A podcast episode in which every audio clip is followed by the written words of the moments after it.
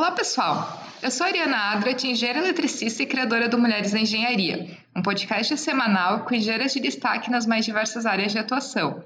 Durante as minhas conversas com elas, vamos falar de seus projetos, carreira, novas tecnologias, cases de empreendedorismo e muito mais. Eu tenho certeza que vou aprender em cada episódio, espero que você também. E o Mulheres na Engenharia já está no Instagram, no Twitter, no iTunes e no Spotify.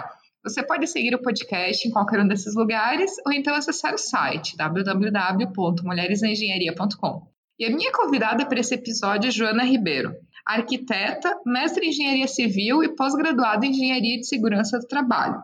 Nesse episódio, vamos conversar um pouco sobre gestão tecnológica na construção civil, de como a tecnologia pode contribuir para um sistema de gestão da qualidade, saúde e segurança melhores, mais eficientes, e também um pouco de como que funciona essa mistura de gestão tecnológica, engenharia civil, direito de segurança no trabalho, junto com alguém que começou a carreira como arquitetura. Então vai dar uma mistura bem interessante aqui nesse episódio. Eu tenho certeza que vou aprender muito com a nossa conversa e espero que você também.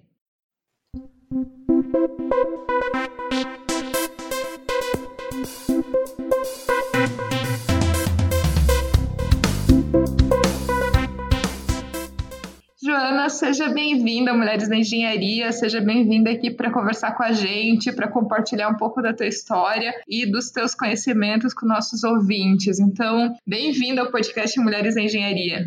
Obrigada, Ariana, obrigada. É uma honra estar aqui no Mulheres. Eu quero só agradecer pela parceria e pelo convite. Eu uh, já era uma fã do seu podcast, já ouvia uh, os episódios com muito esmero e uh, quero aproveitar também para parabenizar você pela iniciativa. É super importante a gente levar essa voz para outras mulheres e buscar inspiração também nelas.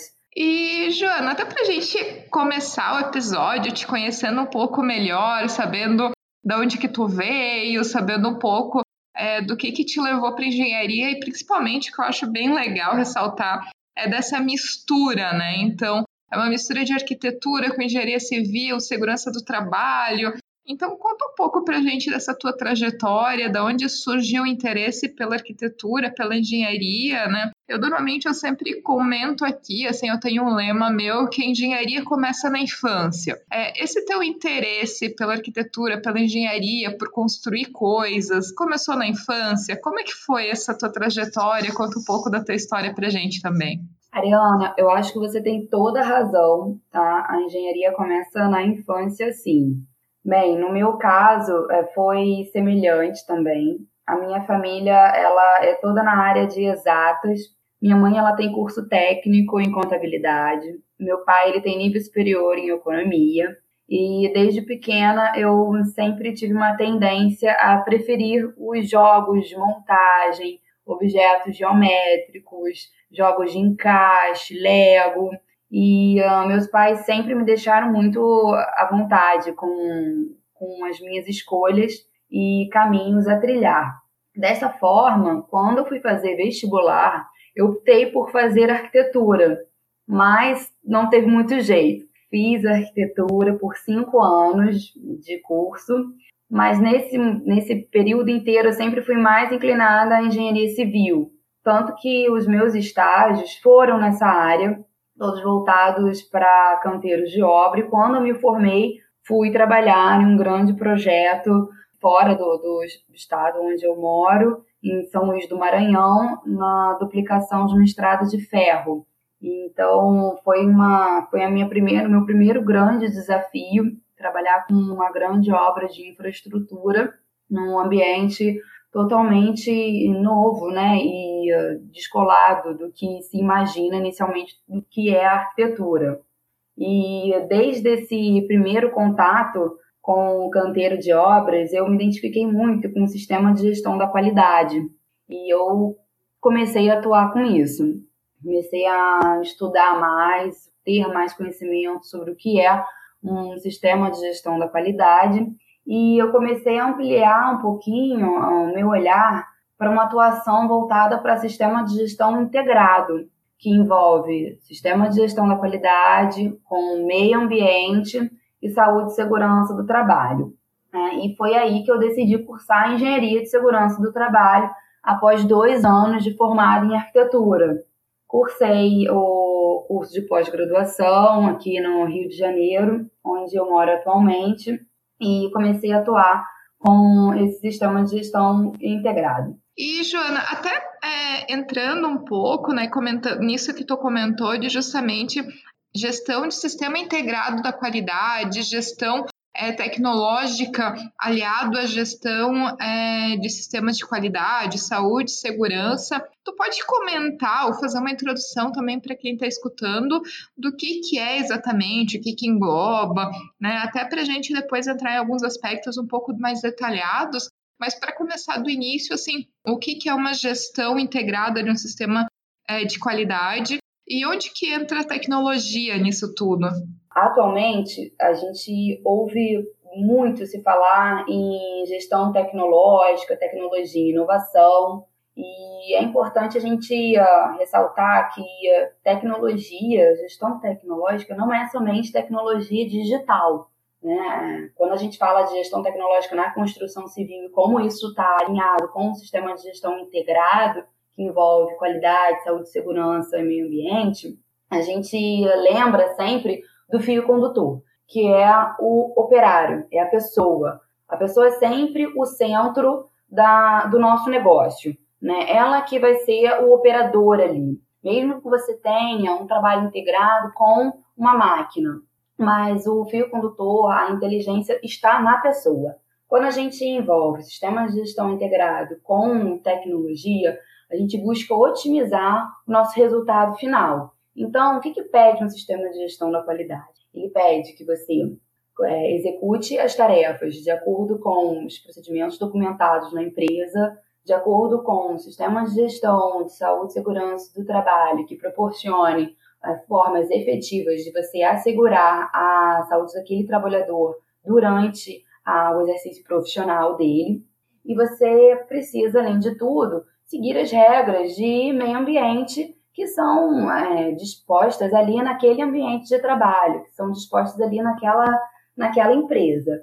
Quando você embute a tecnologia nesse trio, você busca otimizar toda a operação. Tá? Então, você está trabalhando com tecnologias de materiais, tecnologias de processos construtivos, tecnologias de ensaios e uh, tanto ensaios laboratoriais quanto ensaios mecânicos. Tá?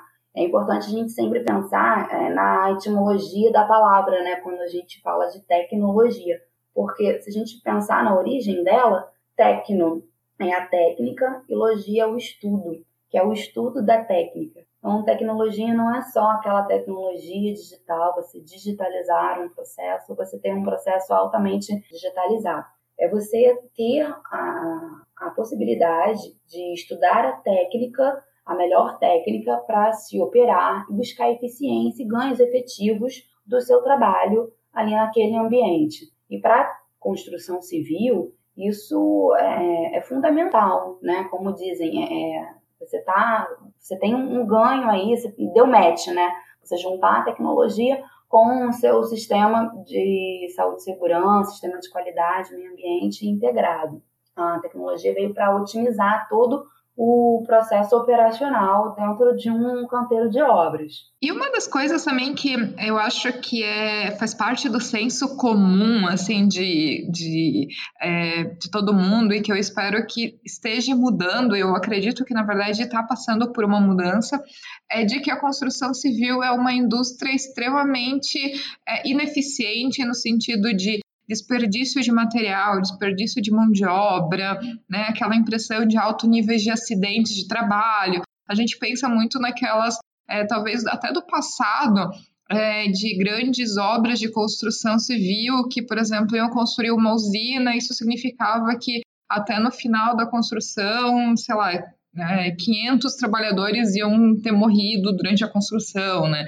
A gente sabe que no passado esses números eram até bem assustadores, assim. A gente tem essa impressão da indústria da construção civil muito perigosa e ineficiente. E eu acho que até para é, colocar um pouco de é, de limite nisso começou a se. E, e, não só na construção civil, mas em várias indústrias, se começou com é, sistemas de gestão da qualidade, certificações e tudo mais. Mas eu até posso dizer que, por experiência própria no início, é, esses sistema de gestão da qualidade, normas, procedimentos, sempre era visto como uma burocracia ou algo que você tinha que fazer, escrever uma norma de procedimentos, que é um negócio que é, era visto sempre como algo chato que tinha que ser feito para talvez ter um documento para mostrar para um auditor que estaria na empresa auditando para chegar numa certificação de gestão da qualidade, algo assim. E como que é, isso mudou é, no, no decorrer dos anos, até para as empresas começarem a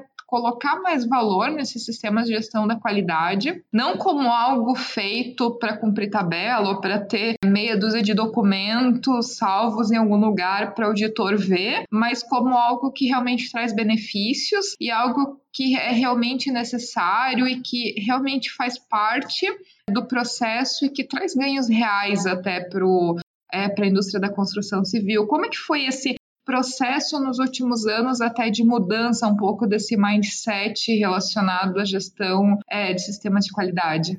Ariana, você tem toda a razão. Esse paradigma, como você bem disse, é, existe, existiu, ainda existe. Eu já ouvi muito no ambiente de trabalho, toda vez que a gente levava uma necessidade, uma colocação de escrever um procedimento, documentar um processo, fazer auditorias, fazer inspeções, checklist, era sempre um momento em que uh, na obra a equipe de engenharia se sentia avaliada. E esse processo de se sentir avaliado não é legal. Toda vez que a, a nossa equipe, o sistema de gestão, buscava fazer essa, esse tipo de ação, que é necessário, né? a empresa precisa, porque há necessidade de se padronizar para garantir que todos os processos estejam sendo executados da mesma forma em todos os canteiros.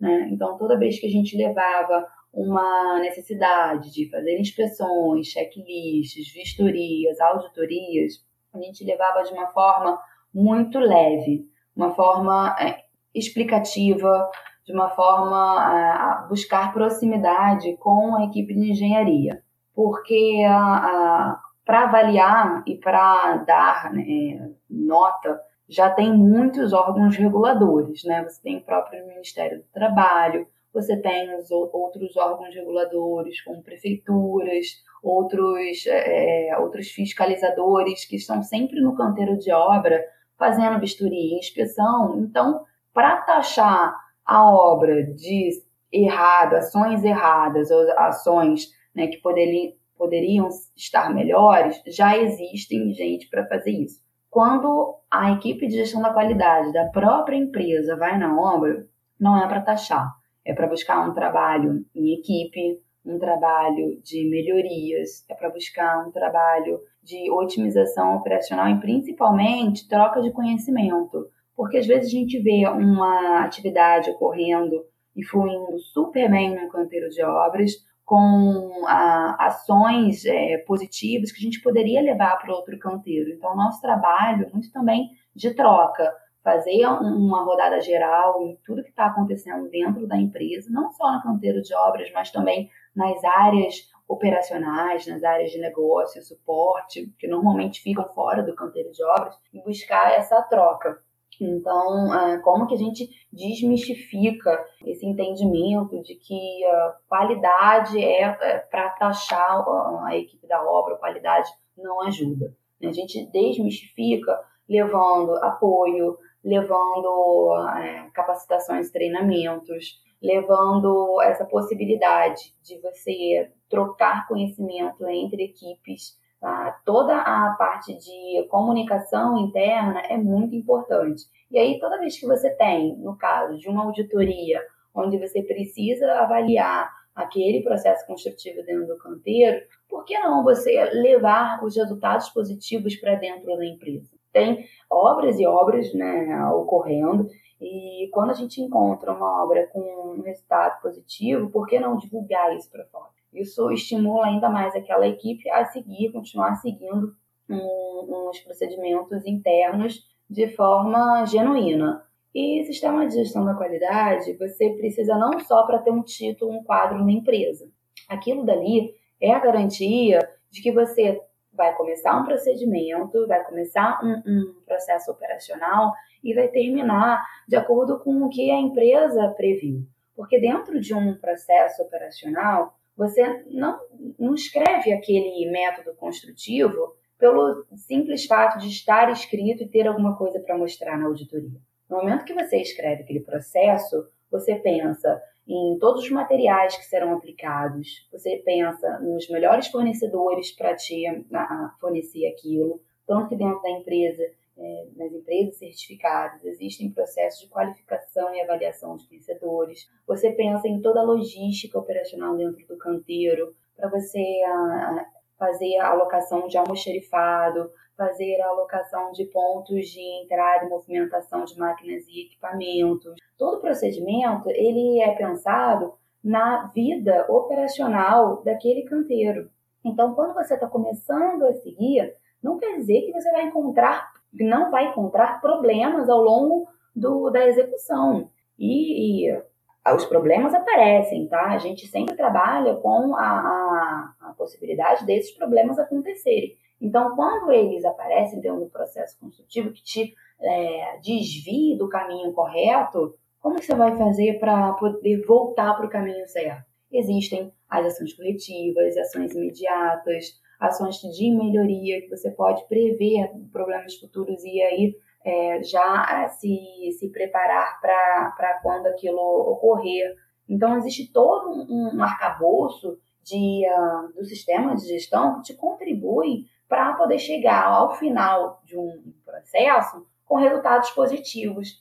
E aí você pegando o gancho da, da questão da tecnologia, poxa, como é que eu vou inserir toda um, a possibilidade de eu otimizar esse processo, de repente reduzindo o, meu tempo, reduzindo o meu custo. Eu tenho tecnologias no, no mercado que eu posso inserir dentro do meu processo produtivo, né, para poder ter esses ganhos? Tenho. Então, como é que eu vou é, escolher a melhor tecnologia, a melhor oportunidade de inovação para o meu negócio, né, para minha empresa? Existem métodos que a gente vai seguindo. E uh, até para consolidar né, toda essa questão de que um sistema de gestão da qualidade é importante, eu destaco a NBR 16501, que fala sobre diretrizes do sistema de gestão de pesquisa, do desenvolvimento e da inovação, que é uma NBR que surgiu em 2011. Ela é importante para a gente em diversos aspectos, porque faz uh, colocações em relação à importância da gente ter indicadores para acompanhar todo, todo, toda essa implantação, como que esses indicadores vão ajudar a gente a saber se a gente está, de fato, no caminho certo. Então, o sistema de gestão da qualidade não é só aquele, aquele momento em que você olha para a parede e vê aquele certificado preso, né? Ele uh, ele está com você em todo o, o sistema construtivo. Eu digo que ele é transversal, né? O sistema de gestão não é só ali pontual para aquela, aquela obra, para aquele canteiro. Ele acompanha a empresa em todo o processo, ele é extremamente transversal. E é super importante também para quem quer é, ter a, a possibilidade de ganhos efetivos de operação dentro de um canteiro de obras. E eu também acrescentaria nesse ponto que a gente também é, tem a indústria da construção civil como uma indústria de grande rotatividade, né? Então, a partir do momento que tu tem grande rotatividade de funcionários, né, de empregados na construção civil, é, não existe outra maneira de garantir a repetitibilidade dos resultados é, se não tiver normas e procedimentos e métodos de se fazer as coisas, ou métodos de se testar e se de aferir, de se medir os processos, é, que te garantam que é, o processo ele está é, fluindo bem com a qualidade necessária, é, mesmo com a rotatividade de mão de obra. Então, eu acho assim, o sistema de gestão da qualidade ele é extremamente importante para uma empresa, ele deve ser visto como tal, é, tanto pelos funcionários como por todos os envolvidos. E, Joana, até se tu pudesse citar alguns exemplos, ou baseado até na tua experiência de trabalho com implementação, é, falando de ganhos obtidos ou falando de situações até enfrentadas durante a implantação desses sistemas ou até com inovações implementadas e que trouxeram algum tipo de resultado até que possa ser compartilhado com quem está ouvindo, assim, até a nível de conhecimento geral. Bem bacana ter trazido essa pergunta, Ariana, porque toda vez que a gente tem a prospecção de novas tecnologias dentro do campo de obras, normalmente o, a obra ela já está em andamento. Né? Então, quando você recebe essa demanda de uma prospecção de uma nova tecnologia, você precisa fazer um teste, né? um piloto, para ver se aquela tecnologia de fato vai estar aderente com o, o negócio da empresa. O nosso piloto ele pode começar com uma pequena amostra separada, né, longe do, do canteiro de obras em si, mas em algum momento você vai precisar aplicar aquilo no canteiro de obras, porque é ali que você vai identificar as falhas, as, as interferências, ali que vai surgir, vão surgir os grandes problemas, né, que você vai precisar resolver para de fato compreender se aquela nova tecnologia ela, ela vai ser útil para o seu sistema de gestão.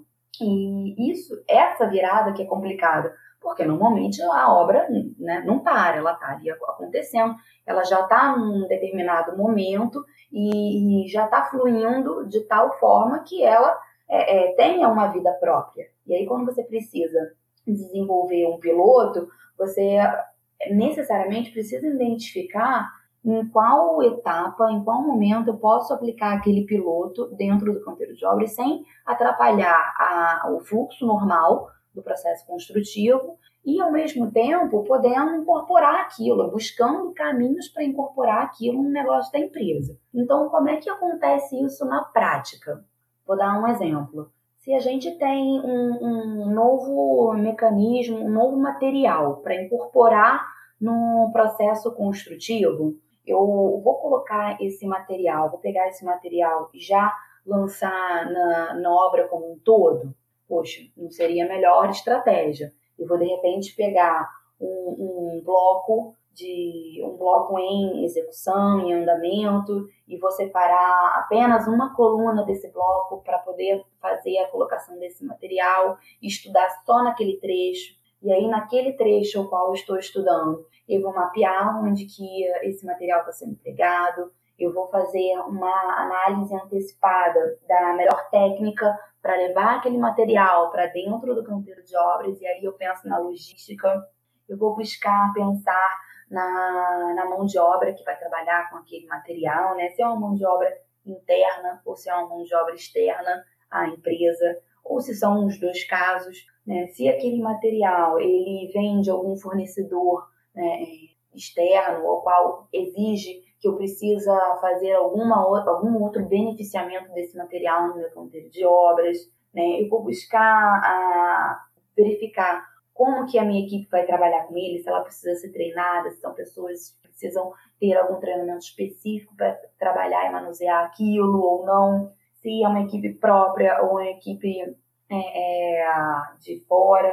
Uh, os EPIs, ou eu preciso só de EPI, eu vou precisar de um EPC, né, um equipamento de proteção coletiva para aquele grupo de operários que estão manu, manuseando aquilo.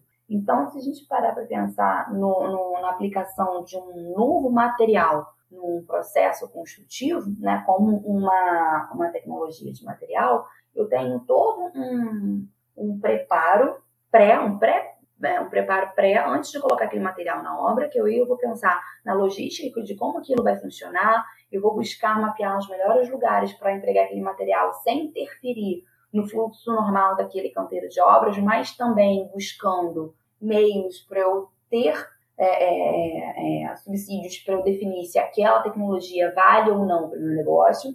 Eu vou pensar na, na, na aplicação, né, no processo em si, depois que eu penso no pré, eu estou pensando na, na concepção em si, acompanhando aquele, aquela atividade dia após dia. Será que aquele material ele precisa receber algum ensaio é, no momento em que ele está sendo preparado? Ou será que eu preciso recolher uma amostra daquele material para levar para um, um, ensaio é, no, no ambiente controlado, dentro de um laboratório em si? Ou preciso fazer algum, algum arrancamento pontual ali para poder me, me dar uma resposta em relação à resistência ou em relação à flexão daquele, daquele objeto? E aí, depois que eu penso na operação em si, eu tenho o pós, né? E o pós é, vai ser muito ah, as lições aprendidas em relação às atividades que foram executadas, quais os problemas surgiram, como que a gente tratou, quais os problemas que de repente não surgiram por uma, um, momento que, uh, vou dar um exemplo, a gente aplicou um material dentro de um canteiro de obras em que não teve nenhuma chuva, o, o dia estava ensolarado, o dia estava bom para se trabalhar, mas e se tivesse chovendo? Será que isso impactaria no meu processo produtivo? Então, o pós-obra, o pós-aplicação é, é, também é importante para a gente prever o seguinte, olha, deu certo até aqui, mas existem outros fatores que podem ser, podem contribuir e, e impactar no resultado final. E aí vem a decisão, vamos fazer um novo teste? Vamos. E a gente escolhe uma nova data e refaz tudo de novo, para a gente ver se apareceu algum outro, algum outro fator que possa negativar aquela validação. Ou não, a gente faz, fez uma nova avaliação e vimos que realmente, de fato, aquela nova tecnologia ela é super aderente ao nosso processo. E aí, a partir desse momento, a gente incorpora no processo, no processo operacional da empresa. E aí sim ela vira um procedimento, entra como uma, uma tecnologia já aderida ao nosso sistema de gestão integrado, né? E aí começam os treinamentos internos, as multiplicações, a comunicação, a divulgação interna dentro da empresa, e isso tudo vira, de fato, incorpora ao nosso processo produtivo e vira uma tecnologia né, de, do dia a dia. E, até eu acho legal a gente falar sobre é, a parte que dá certo e também a parte que não dá certo. Então, quando tu vê que às vezes muitas empresas elas acabam tendo dificuldades em é, fazer essa implantação de um sistema de qualidade que funcione e que tenha aderência também de por parte de todo mundo que está envolvido nesse processo, desde é, os trabalhadores até quem está desenvolvido no mapeamento de processos, melhoria de processos e tudo mais. Então, na tua experiência, quando não dá certo, normalmente o que que acontece, assim, quais que são os, os fatores ou quais são os itens que não foram bem feitos, assim, que as empresas normalmente têm mais dificuldades? Bem, essa pergunta é super importante também, porque a gente, né, precisa se preparar para quando ocorrem é, essas interferências e nem tudo vai dar certo de primeira. Né? Isso é importante a gente saber. Quando não dá certo um estudo, uma prospecção de uma nova tecnologia, não quer dizer que não deu certo para sempre. Só não deu certo naquele momento. De repente, porque você ah, descobriu que ali não tinha uma definição de projeto que ah, era importante para a aplicação de fato daquela tecnologia ou você não tinha naquele momento um fornecedor específico que vai te auxiliar na, na complementação da, da, da, implantação de fato desse, desse novo material ou procedimento, ou o que for, né, equipamento ou, ou um, um, processo em si. É, quando a gente identifica que não foi possível implantar, a gente mantém esse material num banco de dados, o ideal é que se mantenha esse material no banco de dados dentro da empresa, que seja retido todo o estudo, as pessoas que foram envolvidas, os fornecedores, uh, quanto tempo demorou esse estudo, quais uh, os materiais empregados, metodologia e métodos empregados, porque em algum momento aquilo ali pode voltar e voltar positivamente. Né? E, e se você não conseguiu aplicar essa tecnologia hoje, o que, que faltou? Né? De repente faltou uma consultoria específica para aquilo. Então vamos tentar encontrar ela no mercado se isso é, realmente a gente viu nos estudos que, que dará um ganho positivo exponencial para a empresa. Então, no momento que a gente não encontra, no momento, Ariana, que a gente é, identifica que a tecnologia não deu certo, mais aconselhável é a gente manter dentro de um banco de dados da empresa o resultado que ocorreu daquele daquela vivência, daquele experimento e uh, saber que em algum momento aquilo ali pode surgir, não na sua concepção genuína, mas de repente adaptada a algum outro modelo pode ser é, trazer ganhos de fato para a empresa. E, Joana, outro aspecto que também faz parte do sistema de gestão de qualidade, que eu acho que é extremamente importante para qualquer empresa, são indicadores de desempenho, indicadores de qualidade. E assim, cada vez mais eu acho que o mundo ele está mais data driven, né? Então, é, a tomada de decisões ela está mais baseada em é, dados do que em percepções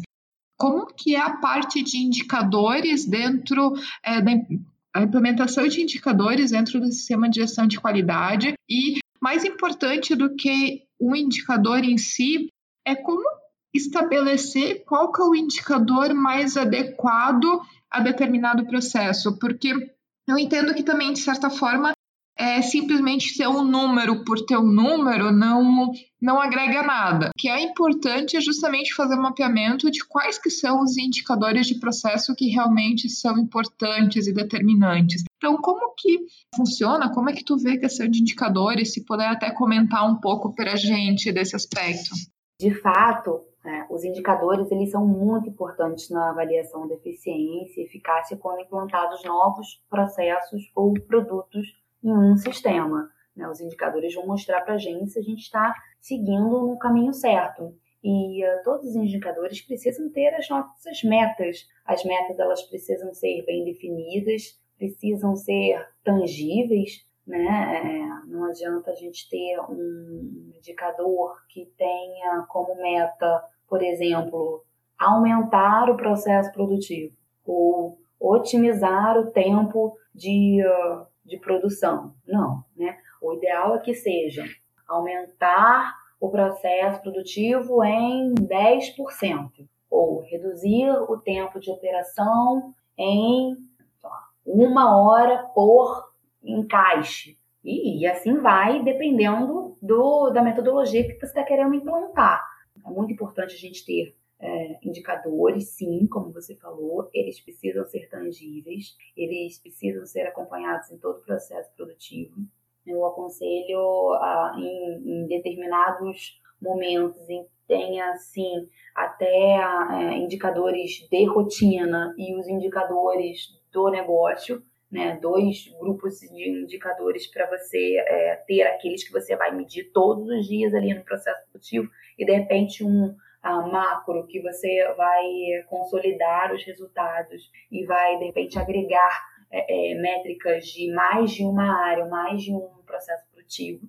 Os indicadores, então, te, te permitem é, visualizar o caminho que está seguindo e se esse caminho está é, na, na direção certa, porque a partir do momento que você observa que ele está tendo um deslocamento negativo, né, que, que não é aderente ao seu resultado final, você já tem ali um, um cenário e que te permite tomar alguma ação corretiva para te colocar de novo no caminho certo. E quando você vê que esse indicador ele de repente está descolando para o lado positivo, até em alguns momentos você tem um indicador muito descolado para positivo é ruim, né? Então, também precisa ter um acompanhamento, de repente, tomar alguma ação que te possa voltar para a linha base é, é, é possível. Então, ah, determinados fatores podem dar para a gente ah, esse caminho e é importante a gente pensar sempre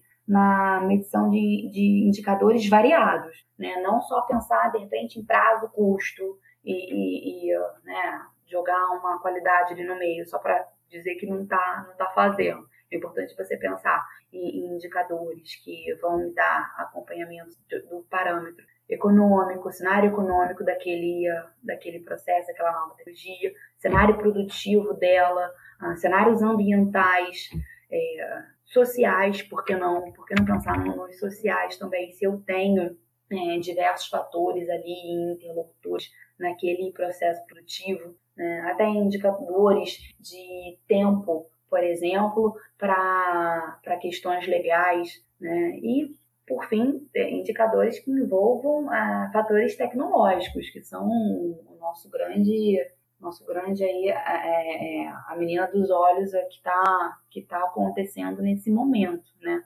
Então, ter um planejamento adequado dentro do, da sua prospecção tecnológica é é ideal e é possível para você conseguir no final determinar se aquilo vai trazer ganhos positivos e genuínos para a sua empresa ou se não, se aquilo ali é só uma oportunidade de ganho futuro e de repente não vale a pena a gente, a gente implementar no negócio da empresa agora.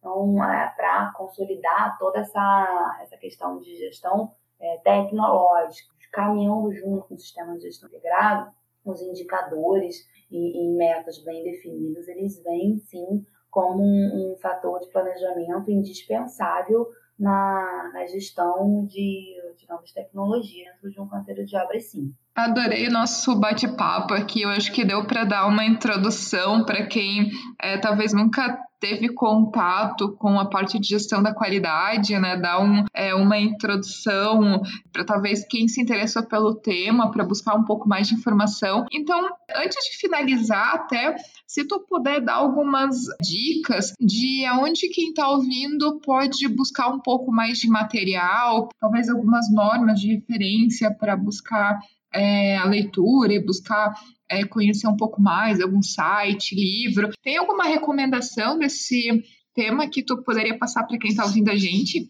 Ariana, bacana, tá? Essa pergunta. Bem, eu indico dois lugares para pesquisa inicial. No próprio site da Embrapi, Associação Brasileira de Pesquisa e Inovação Industrial. Né? Ela é uma organização social qualificada pelo Poder Público Federal e que desde 2013 vem apoiando instituições de pesquisas tecnológicas, é, fomentando a inovação na indústria brasileira. Então, acessar o site da Embrapi é uma, uma opção e fazer a leitura da norma brasileira 16.501, que a gente havia comentado no início. Ela fala sobre diretrizes para o sistema de gestão da pesquisa, do desenvolvimento e da inovação, PDI, né, e que é uma norma é, bem fácil de se ler, a leitura ela é, flui né, normalmente, principalmente para quem tem interesse no tema.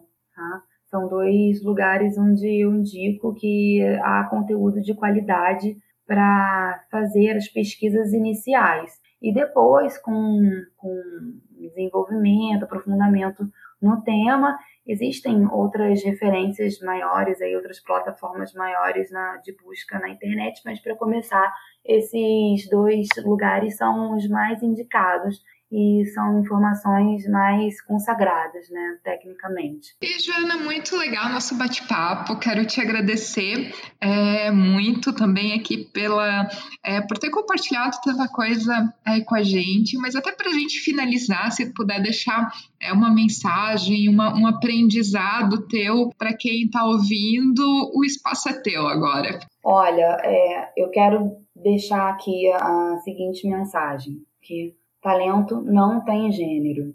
Ah, Para todas as mulheres que são da área da tecnologia, sejam inquietas, busquem o seu lugar, estejam dispostas a colaborar, principalmente porque o mundo hoje ele está trazendo tantas mudanças e numa velocidade tão grande que uh, tem espaço para todos e todas.